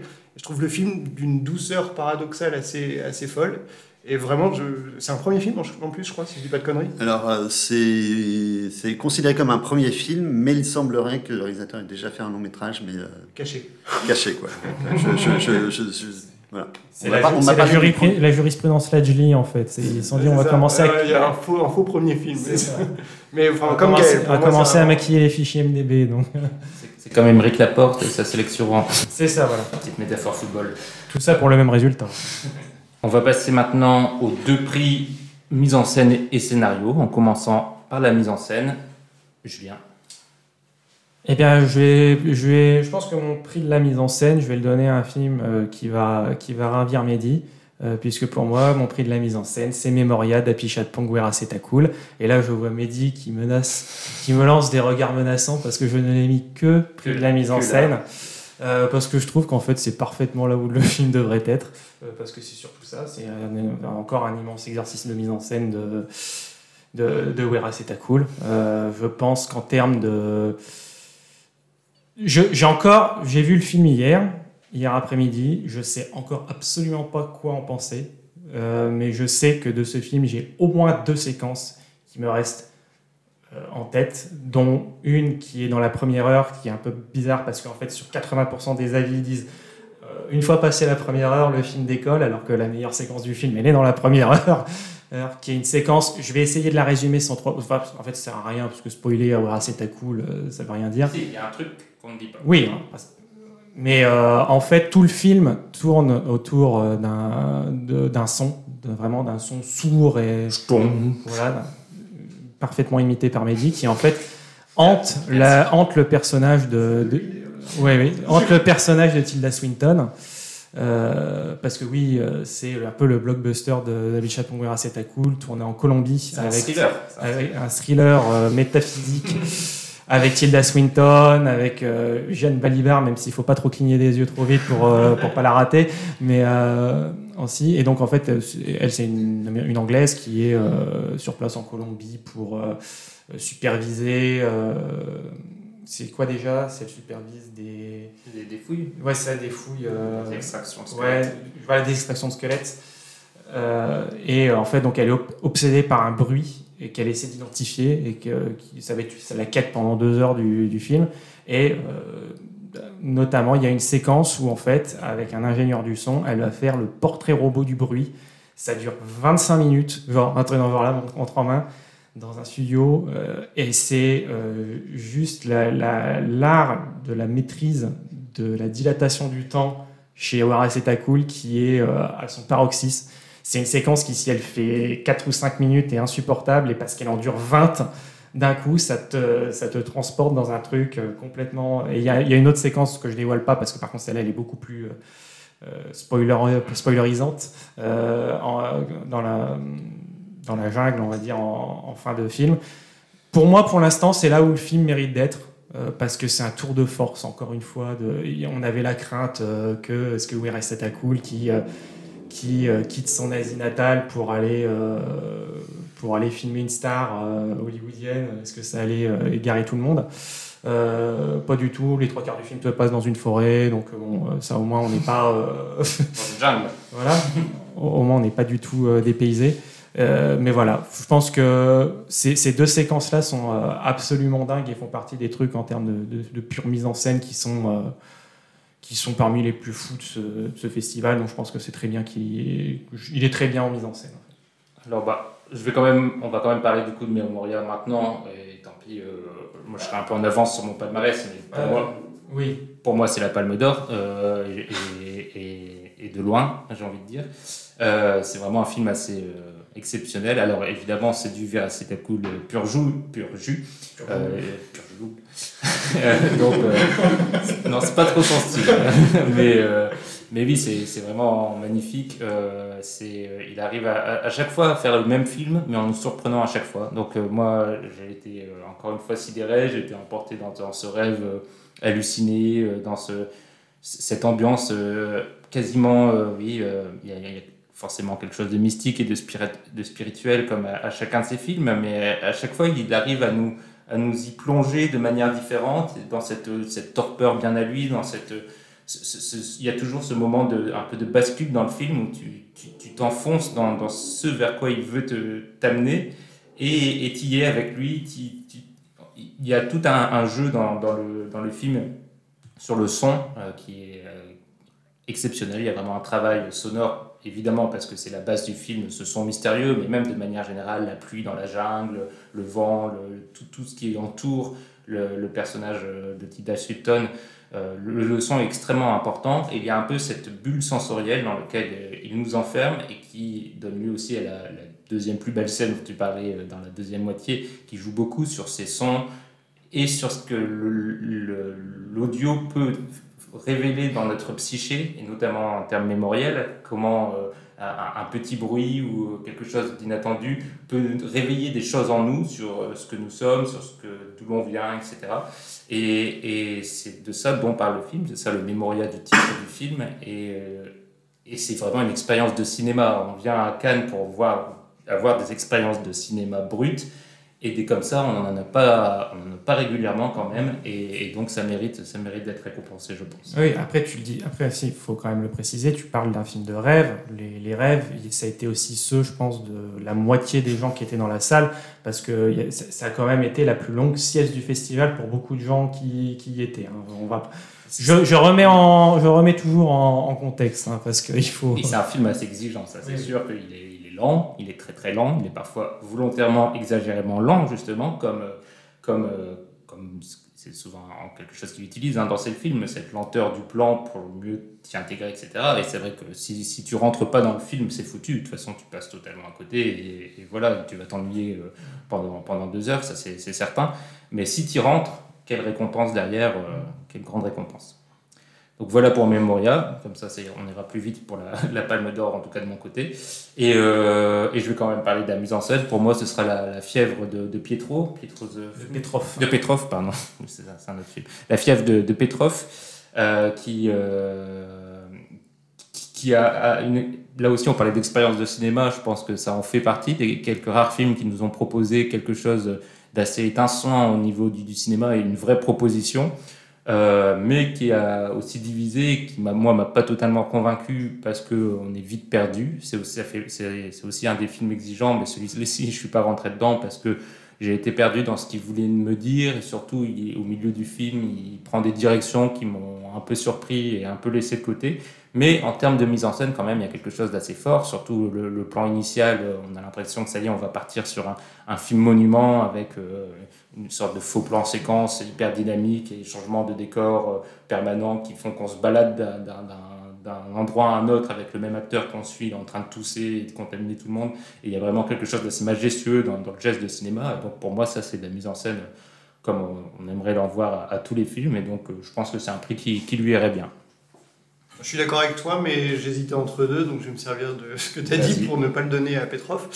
Euh oui, si on réfléchit en termes de mise en scène, en effet, moi je pense que le film russe, c'est peut-être ce qu'il proposait le plus. Le seul truc, c'est que je suis d'accord sur le côté, mais en fait, je trouve que ce qu'il condamne, c'est qu'il ne tient pas tout à fait cette promesse jusqu'au bout. Je trouve qu'il il patine sur la fin, il, la fin est nettement moins mémorable que le début. Donc, euh... il y a un côté systématique finalement à vouloir à mmh, tout prix surprendre, ce qui fait que tu n'as finalement plus rien à quoi te raccrocher. Et c'est un petit peu facile de faire des jolis plans et une jolie mise en scène quand tu n'as aucune trame et il n'y a aucune règle en fait dans le film.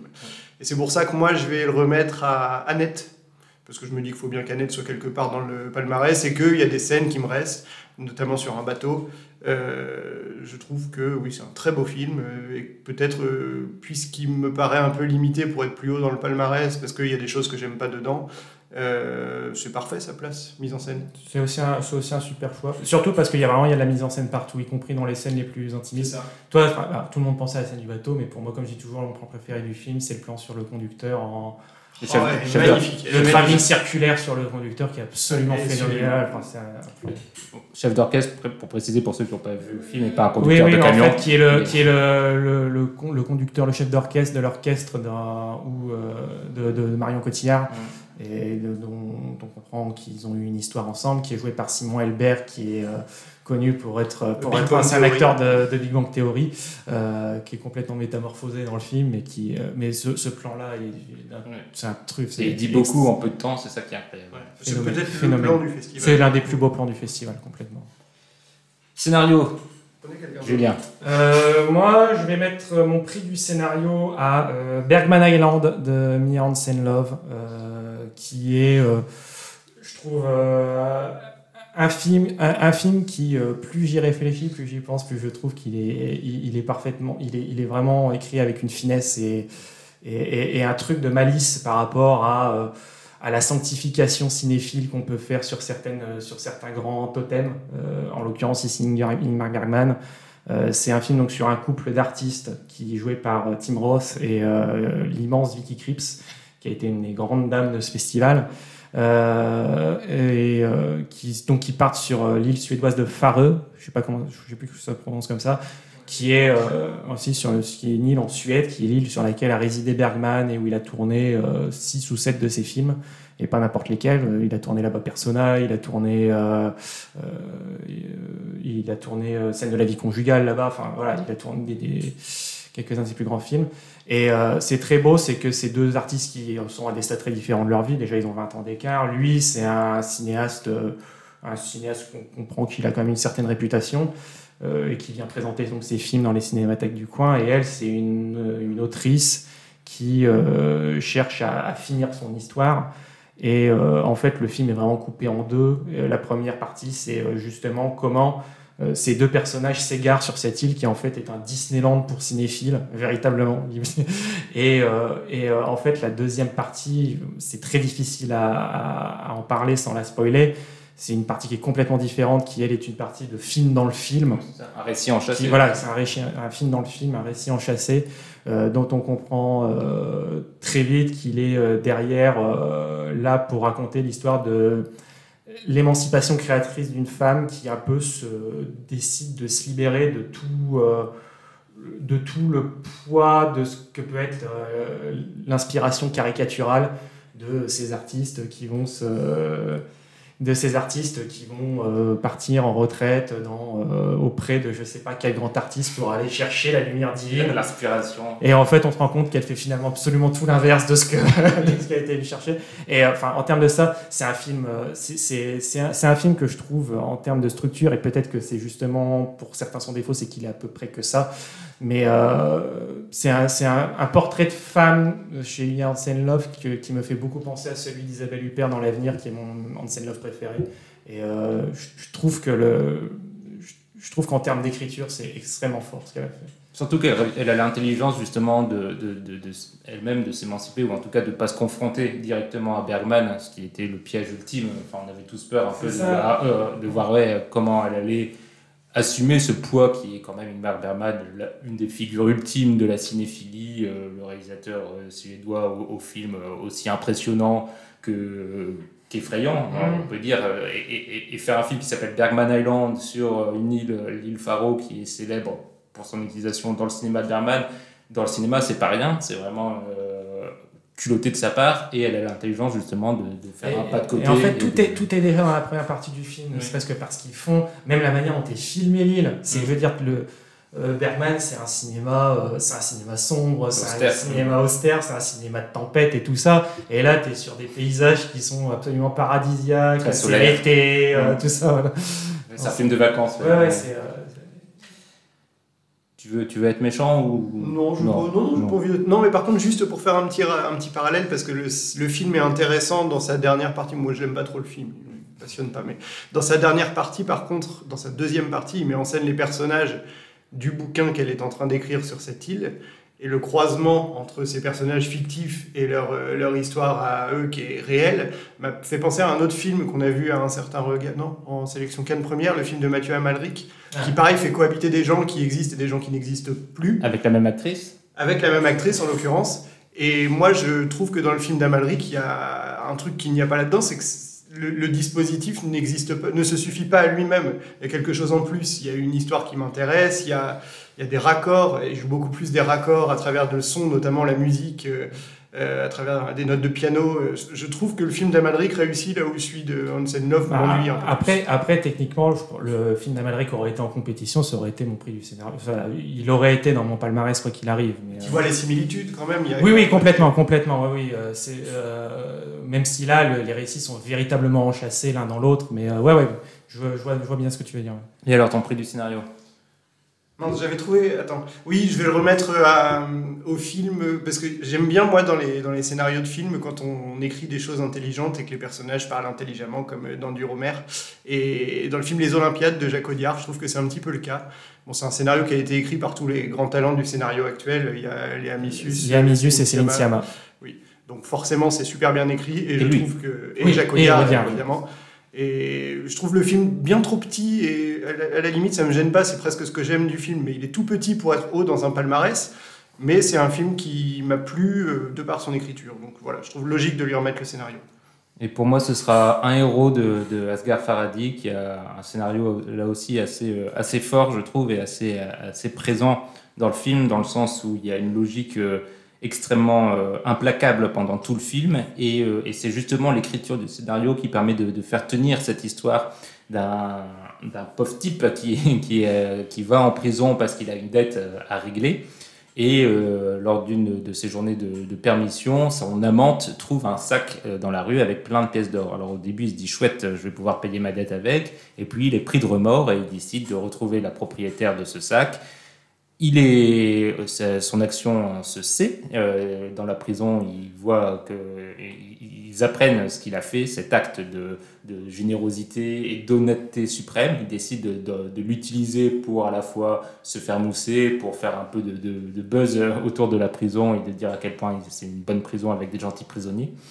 Et de fil en aiguille, ça va très mal se passer pour ce héros qui va se retrouver euh, victime euh, de, de, cette, de cet engouement pour, pour ce qu'il a fait, de cette histoire de, de sac rendu. Donc sur un petit fait, sur un petit rien du tout, il y a vraiment un, engrenage qui se met en route et qui est extrêmement logique. C'est ça qui est fort dans ce scénario, c'est qu'on croit à tout, on croit à tous les rebondissements, on croit à, à toutes les petites actions du quotidien des gens qui sont ni très méchants ni très gentils, ils ont tous une part de à la fois de cupidité et d'honnêteté, une part de, de, vérité et de mensonge, et tout s'emboîte à la perfection pour briser cet homme. Et, quand on regarde le film, on ne peut que, que, être saisi justement de, cette, de cette écriture, et donc je pense que ça fera un, un très bon prix du scénario. Aline, est-ce que tu nous donnes un film euh, qui t'a plu en sélection parallèle? Oui, alors je ne peux que vous recommander Mon Légionnaire de Rachel Lang, qui a fait la clôture de la quinzaine euh, hier soir. Euh, je ne connais pas encore sa date de sortie, de sortie pardon, mais vraiment euh, foncez-y. C'est la même réalisatrice qui avait fait Baden-Baden avec Swan Arlo. Et là, elle parle en connaisseuse de cause, puisqu'elle était d'ailleurs officier de réserve à l'armée française. Et on suit donc la Légion étrangère sur une mission au Mali, donc les hommes qui partent des hommes euh, parmi lesquels il y a un Ukrainien qui est interprété par, j'ai oublié le nom de l'acteur, mais il jouait dans Leto. Euh, voilà, donc il y a un Ukrainien et on entend un peu parler différentes, euh, différentes langues. Et il y a également Louis Garrel qui, pour une fois, n'est pas une blague dans ce film-là, il est très crédible. Et... Il joue un militaire avec des expressions monolithiques, donc c'est très bien. non, mais moi, en tout cas, je l'ai beaucoup aimé là-dedans. Et euh, donc on suit ces, ces, hommes qui partent, qui reviennent, et on suit également les épouses dans le, le club justement des épouses euh, de ces légionnaires qui sont basés euh, à Calvi en Corse. on retrouve Camille Cotin qui est incisive et, et assez, assez drôle, et également l'actrice principale. J'ai oublié son nom, Gaëlle, est-ce que tu le... Ina Marija Bartet, voilà. qui est en fait lituanienne, elle euh, euh, oui, excusez-moi. Euh, Ina Marie Jabartet, euh, donc une actrice lituanienne qui joue une ukrainienne, bon, pourquoi pas, mais qui est surtout la fille de Sharonas Bartas et qui s'est suicidée au début de l'année. Ouais. Merci pour l'ambiance. Yes. Mais c'est un film qui, malgré tous les thèmes qu'il aborde, parce que c'est à la fois voilà, la, la, séparation en fait, d'un couple, la fragilité, euh, le fait de devenir mère ou non, euh, le fait de, s'engager en fait euh, pour la, pour la patrie mais à l'étranger. Voilà, ça regroupe quand même plein de thèmes, mais pour autant le film ne part pas non plus dans toutes les directions, malgré cet aspect un peu choral. donc voilà, c'est vraiment, vraiment un super film. qui ne dure pas trois plombes, qui est très subtil, avec des, quand même des comédiens d'exception. Gaël, ça t'a réconcilié avec l'armée, tu disais. Juste, attends, deux secondes. J'ai pas du tout vu le film, mais le film sort le 6 octobre. Euh, pour. Euh, D'accord.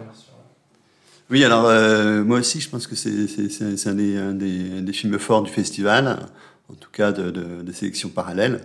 Et euh, c'est vrai que, euh, ouais, personnellement, j'y allais vraiment à reculons, étant clairement plutôt positionné contre l'armée.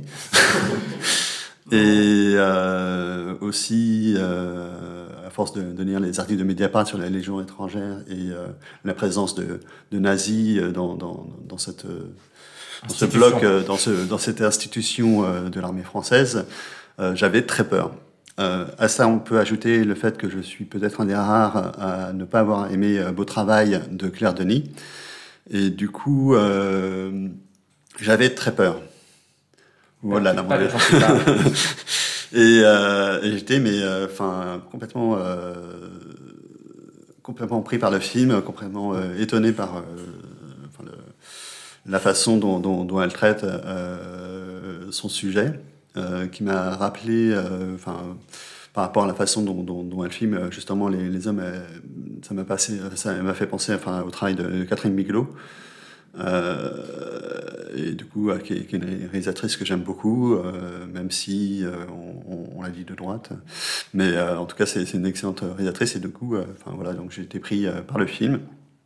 Et ce qui m'a intéressé vraiment dans le film, donc c'est vraiment euh, cette réflexion sur euh, l'esprit de corps, donc euh, l'esprit de corps bah, des, légionnaires entre eux, la façon dont ils s'entraident en fait, elle, montre qu'en gros, à chaque fois qu'il y a un drame, bah, c'est parce qu'il y, y, y, a une erreur de leur part. Donc ça, c'est essayer de rendre touchant des, des, brutes, c'est toujours, toujours ouais, je, trouve, ça assez épatant. Et, donc l'esprit de corps, bah, c'est aussi l'esprit de corps de l'institution de l'armée. Euh, qui se confronte à un autre esprit de corps, qui est euh, l'esprit de corps des femmes, euh, parce que c'est aussi un film qui tourne autour des femmes de, de légionnaires qui restent, qui restent à la maison. Et du coup, bah, l'institution de, de l'armée, en fait, souhaiterait que les femmes restent effectivement à la maison, s'occupent un peu de la popote, et sauf que euh, les femmes. Et euh, surtout fassent cohésion et participent à des activités. Euh, ouais. tout ensemble, des activités de macramé, de cuisine, enfin des trucs vraiment très clichés. Ouais, des, très clichés réactionnaires et tout. Et évidemment, les femmes que, que, que, la réalisatrice filme sont, sont pas du tout dans, dans, dans, ce délire. Et du coup, c'est assez, assez intéressant. Et après, il y a, y a aussi l'idée d'avoir de, choisi de, de, de, de filmer ce, ces, ces, ces gens-là qui sont essentiellement en Corse.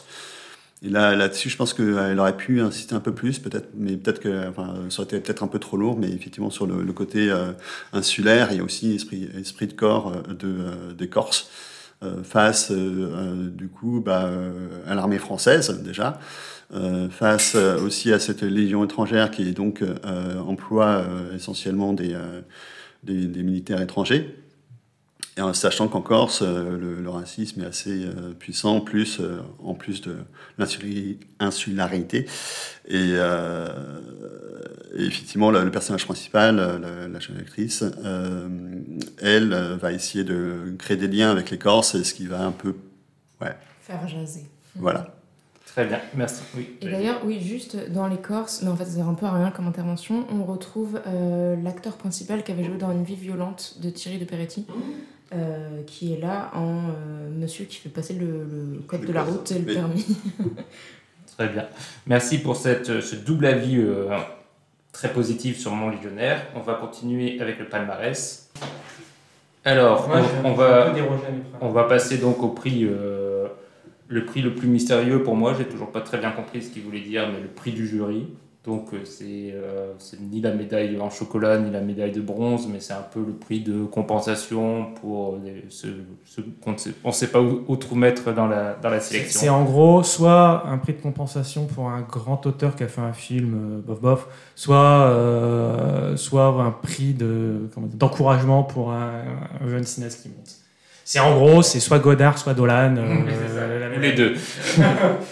Très bien. Bah alors, euh, débrouillez-vous avec ça. je, je, le vois comme une médaille de bronze, hein. vous m'en voulez pas. Mm. Je le mets à Benedetta, mais j'en ai déjà parlé dans le premier podcast. Voilà. J'en ai parlé aussi, donc je... Euh, en fait, euh, moi j'ai longtemps hésité pour celui-là. J'avais pensé à mettre soit le genou d'Aed, soit. Mecs, ils vont citer 30 en la carotte. Mais en fait, je pense que le prix du jury, ce serait pas mal du tout pour les Olympiades, parce que c'est euh, le, plus petit prix, entre guillemets, qui viendrait récompenser un film très modeste. Euh, comme euh, je, suis assez d'accord sur ce qu'en a dit JB, je trouve qu'il, malgré ses défauts, malgré son côté vraiment tout petit, c'est un film qui a énormément de charme, très vivant, très moderne. comme j'ai dit dans mon papier que vous pouvez aller lire sur le site de Cinématrack, c'est un peu, je pense, qu'il peut arriver de mieux à Audiard euh, par rapport euh, à l'état sur place qui est un peu créatif, qui donnait euh, l'impression d'avoir atteint. Donc voilà, je pense que plutôt que de le donner genre à Lapide, qui a déjà eu un ours d'or, tout ça, aussi, plutôt que de le donner à Petrov ou ce genre de trucs-là, je trouve que pour un beau petit film modeste comme celui-là, bourré de charme, je, voilà, les, les Olympiades de Jacques Audiard. Et pour moi, ce sera bah, justement, je rebondis sur toi, euh, euh, Julien, ce sera le, le, lapide pour moi, parce que je pense qu'il mérite d'être récompensé pour son geste politique extrêmement fort, que je pense que le jury euh, ne sera pas indifférent à ce film, étant donné la, forte dimension politique, notamment de réalisateurs comme Spike Lee ou, ou Mendoza. Donc euh, il sera récompensé, je ne le vois pas aller beaucoup plus haut parce qu'il a quand même certaines, euh, certaines limites, euh, mais ça fera un très bon, un très bon prix du jury. Ouais, tu vois, pour moi, ce genre, ce genre de film comme Le Genou d'Aed, c'est soit Grand Prix ou Palme, soit rien. Enfin, et donc, moi, ce sera plutôt rien pour moi. Mais même si j'ai beaucoup aimé le film. Je remarque que ça a un peu tombé depuis le premier podcast. Ça bah oui, parce il y a eu deux autres grands ah, films le, dont on va le, parler. Le truc, c'est que je le mettais très haut dans le premier podcast et depuis, euh, il suffit d'un ou deux films, ah, en fait, ça. même dans une sélection moyenne pour. Euh, hop. Ouais. C'est un constat. C'est numéro 2. et maintenant, le, le, le Grand Prix, donc la médaille d'argent, on va dire. Julien euh, moi, je vais un petit peu déroger à mes principes, c'est-à-dire que je, vais, je pense que je vais donner ma, mon Grand Prix à un film palmable et mon, ma palme à un film que j'aurais plus imaginé dans le Grand Prix. bon. D'accord. Donc, euh, je vais donner mon Grand Prix du jury à Titane de Julia Ducournau parce que je pense qu'il est quand même un poil trop modeste pour la palme et que je pense que ce serait, ce serait, ce serait en termes d'image, ce serait un truc absolument fou. Mais je pense que ce serait aussi mettre une énorme, euh, un énorme poids sur, le, sur les épaules du film. En plus, le film est déjà sorti, je sais Et pas le si film est déjà sorti en plus. Je trouve que ce serait bien de récompenser le geste de Julia Ducournau. Je pense que c'est aussi en termes de retentissement international, parce que nous, en France, on a toujours un petit peu notre prisme franco-français qui déforme la- la- l'appréciation de certains films. Mais le film a énormément plu, particulièrement à la critique anglo-saxonne. Ça carte. C'est les Américains sont comme des fous sur le film. Ils aiment beaucoup les voitures. Et, et les. Anglais, ouais. Bah, c'est sûr que tu leur mets, que tu leur mets le petit Cronenberg illustré pendant Mhm. 1h30. euh, ils sont comme DiCaprio, comme le même de DiCaprio dans Once Upon a Time in Hollywood. Mais euh, enfin voilà, je, c'est, ça, ça reste un des grands moments de Cannes. Et euh, je pense que le Grand Prix, c'est très bien pour, euh, c'est vraiment très bien pour le film. JB Pareil. Euh, Titane aussi, euh, ça serait parfait comme Grand Prix. Je suis d'accord avec toi sur le fait que la palme, ça serait peut-être desservir l'auteur et lui mettre une grosse pression pour les prochains. Et puis comme ça, elle aura la palme la prochaine fois. C'est peut-être mon film préféré, mais c'est un super Grand Prix. Et moi, je vais, bah, je vais parler du film qui a été longtemps pour moi la Palme d'Or jusqu'à Vera Cool. Je suis très cinéma asiatique euh, aujourd'hui, puisque c'est Drive My Car de, de Hamaguchi que je trouve incroyablement maîtrisé, fort, intelligent, beau, tout, tout ça dans un seul film.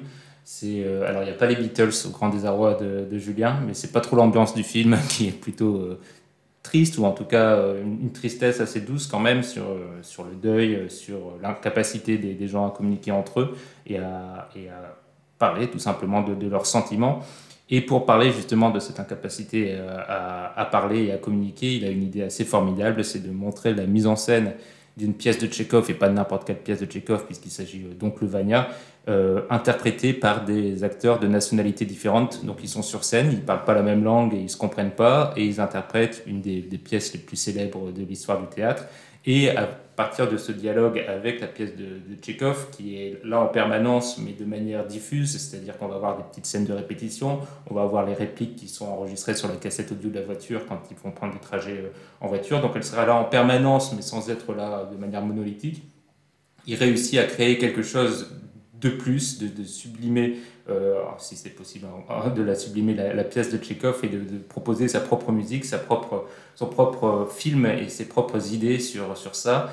Et il y a, il y, a, il y a plein de bonnes idées que je, je, dont je ne parle pas maintenant parce que sinon ça prendrait, ça prendrait trop de temps. Euh... Puis on pourrait être amené à en reparler. Ah, d'accord. Très bien, bah, Julien, tu, tu, continueras alors mon, mon, mon, fil, mon propos. Euh, mais en effet, c'est vraiment un film que j'ai trouvé majestueux et, totalement maîtrisé. Et avec, dans les, les, scènes de fin du film, une des plus belles scènes, je pense, du, festival. Et qui, qui, est belle parce que tout le film avant est, est beau et, et, ça finit dans un, quelque chose de vraiment très, très, très puissant. Et là aussi, tout en retenue, ce que, ce que j'aime au cinéma.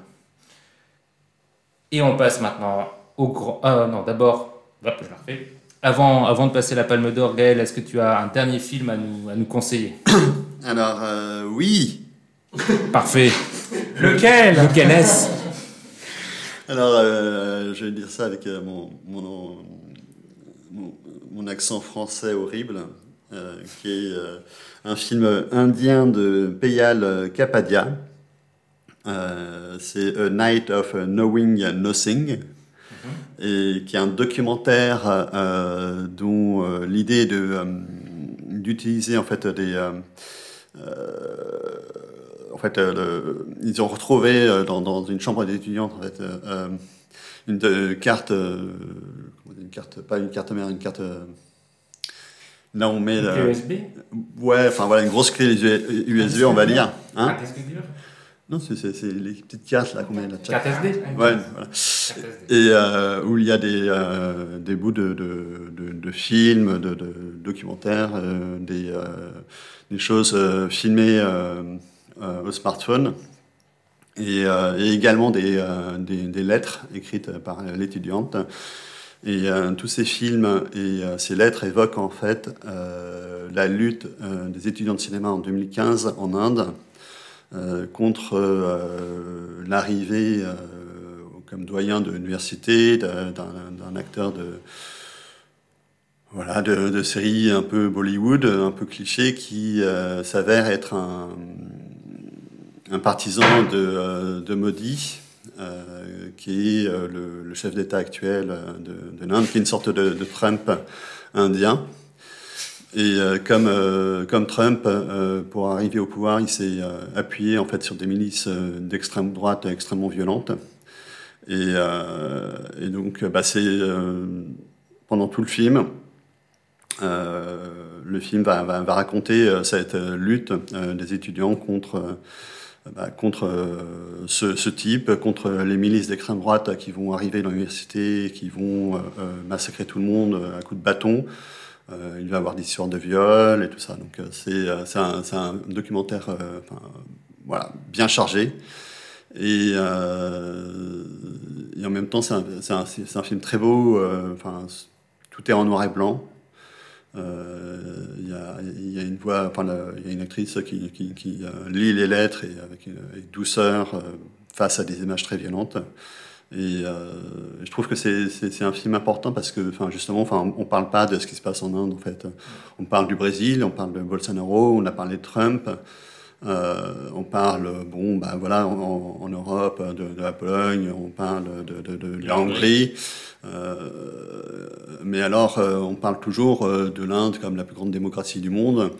Et ouais, ça reste encore, hein, malheureusement. Et euh, alors que ce qui se passe là-bas est quand même euh, enfin, aussi euh, grave que ce qui se passe au Brésil, et notamment avec le Covid-19. Hein, c'est, donc, donc voilà, donc ça, ça, a le mérite de, de, de mettre en lumière enfin, voilà, des choses assez graves qui se passent là-bas. Voilà. Est-ce que le titre de ton article, c'est Maudit Blues?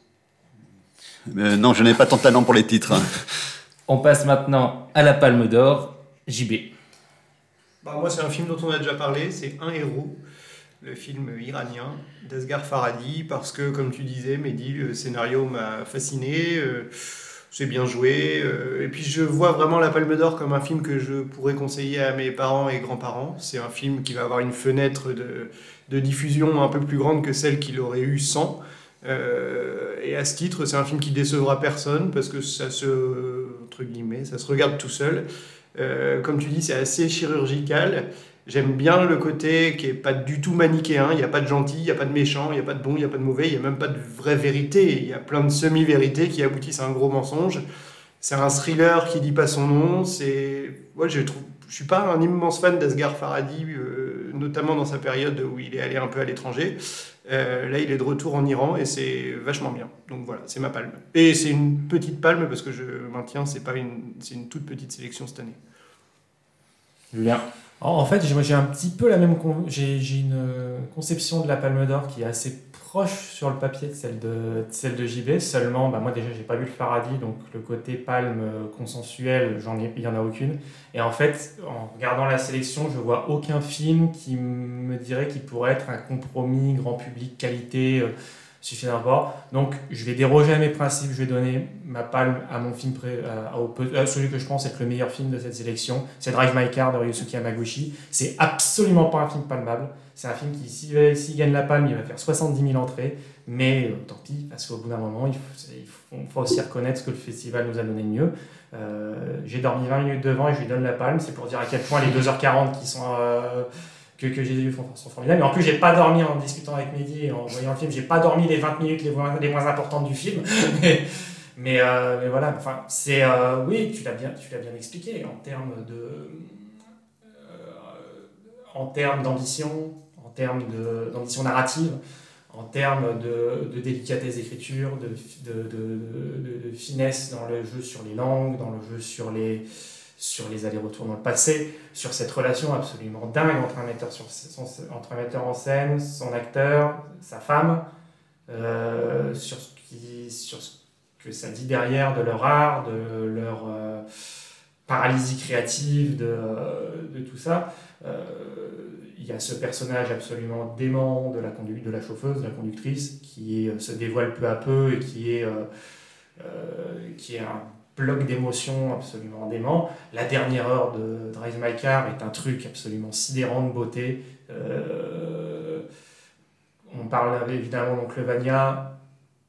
C'est une scène qui elle va faire date. Enfin, c'est une scène, la scène du monologue final donc le Vania, qui est un des grands moments de bravoure de l'histoire du théâtre, filmé de cette manière, c'est avec la séquence qu'il y a eu avant, euh, c'est- on, on- on tombe dans une espèce d'immense mélodrame, mais du, mais du grand grand mélodrame euh, où euh, en fait tout, tout éclate après des heures et des heures, après près de trois heures de, de, non-dits, de, de, sentiments refoulés, de, de balades en voiture qui ne mènent nulle part des fois.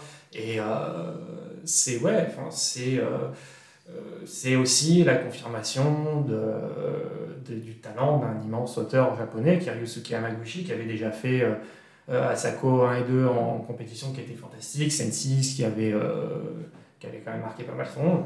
Euh, ouais, voilà, donc ok, ce sera encore un réalisateur euh, asiatique euh, de plus après ben, euh, Bong Joon-ho il y a deux ans, Koreeda il y a trois ans, euh, Koreeda il y a trois ans, donc peut-être que c'est c'est pas ce sera c'est pas un film aussi populaire et accessible que les deux que ne peut l'être une affaire de famille ou Parasite.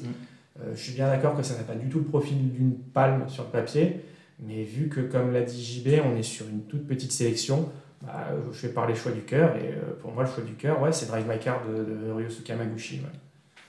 Et moi, bon, j'en ai déjà parlé, hein, mais euh, je, je vois pas du tout la palme comme vous.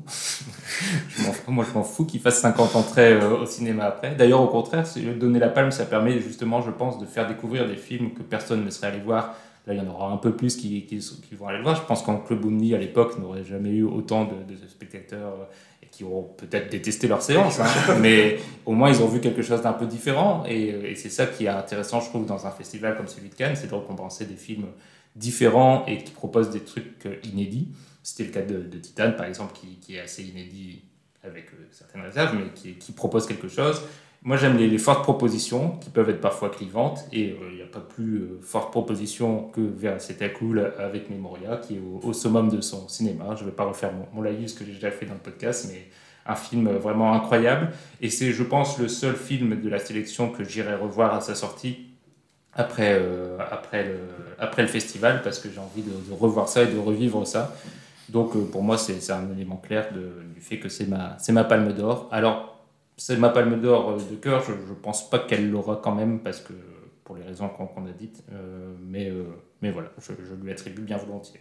Mais il y a un truc quand même qui est intéressant avec la sélection, puisqu'aucun film ne se dégage et un- aucun film ne fait consensus. Il y a toujours à Cinématrack d'habitude un film qui fait consensus, un truc où on se dit, bon bah ça, a priori, ça va être le film qui va marquer euh, le festival de son empreinte. Alors, il n'a pas toujours la palme d'or. hein, Il parce a que pas la toujours la palme d'or. Portrait d'une jeune fille en feu. Il y a deux ans, il y a deux ans, c'était la moitié de la sélection, et là cette année il y en Voilà, a zéro. voilà. Mais- mais- mais là, on Oui, a- il y a deux ans, il y avait Portrait de la jeune fille en feu.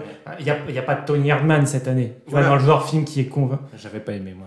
Oui, mais Mehdi- mais Mehdi, ça compte pas vraiment. Il n'y a pas de Tony Erdmann, il n'y a pas de La vie d'Adèle, il n'y a pas le film qui arrive et qui, qui semble mettre la. Enfin, Même pas forcément en termes de qualité pure, mais en termes de retour critique, en termes de.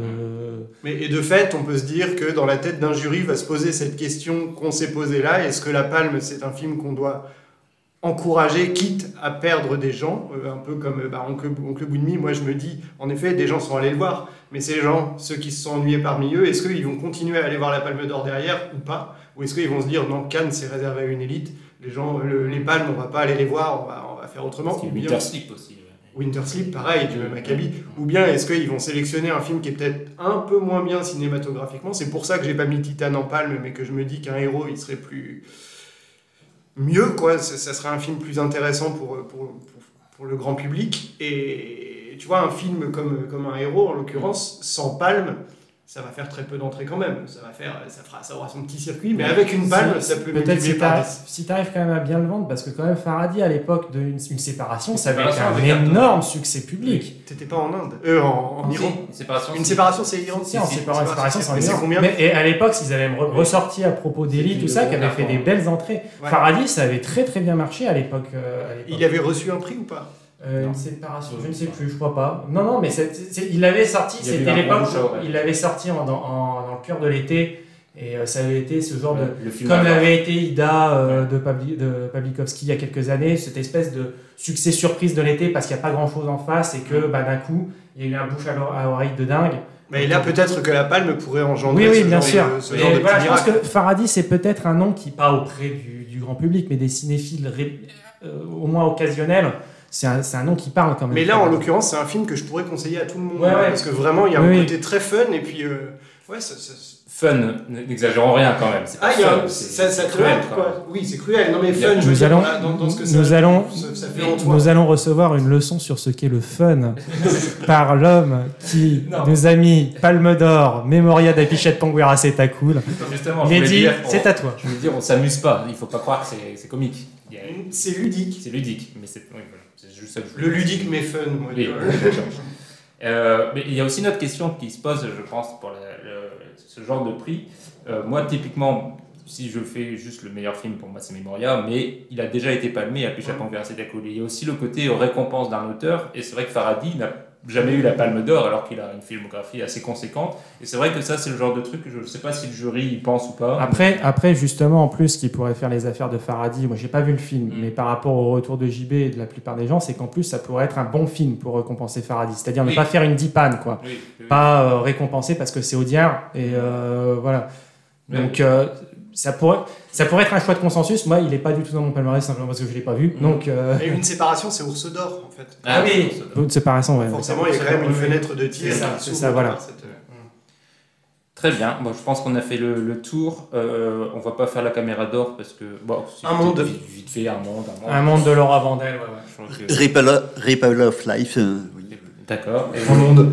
et- et c'était un monde aussi, euh, Aline? Un monde aussi, ouais. Un monde. Et moi, j'en ai pas vraiment, donc je vais me taire. Et. Cool. Un, un film à surveiller quand même, je cite Money Boys dans un certain regard, qui pourra aussi, à mon avis, traîner du côté de la Queer Palm. euh, voilà. Ça, va être, ça va être le genre de nom à surveiller. pour Bon, bah, moi, je mets Lambe alors de Valdimar euh, Johansson, film islandais, mais euh, que je pense que tu vas adorer. Avec Noumi Rapace. Très fun. Il y a- y, y des rumeurs que c'est effectivement un bon candidat ce film. Ouais. Euh, très bien.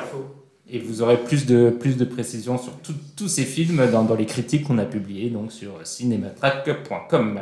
On va faire, euh, je pense, un article bilan après le festival pour que chacun résume euh, euh, ses, ses favoris. Et, et dire, et dire qu'on s'est fait tous, euh, qu'on s'est fait tous parasiter par le, par genre le Justin Kurzel qui va arriver cet après-midi, Oui, qui va tout ça. rafler à la ça, surprise Ça générale. nous permettra en effet de parler des deux derniers films qu'on n'a pas encore vus et, et de faire peut-être un petit classement aussi des, de nos films. Vous retrouverez tout ça sur Cinématrack et le podcast va sûrement reprendre. On ne sait pas quand, on ne sait pas à quelle fréquence, mais on, est- on essaiera de monter ça en tout cas à partir de septembre si les salles sont toujours ouvertes et si on y a accès. Euh, donc euh, continuez à nous suivre sur toutes les, les bonnes applications avec le, le flux RSS et sur le site cinématrack.com. Au revoir tout le monde. Au revoir, au revoir. Salut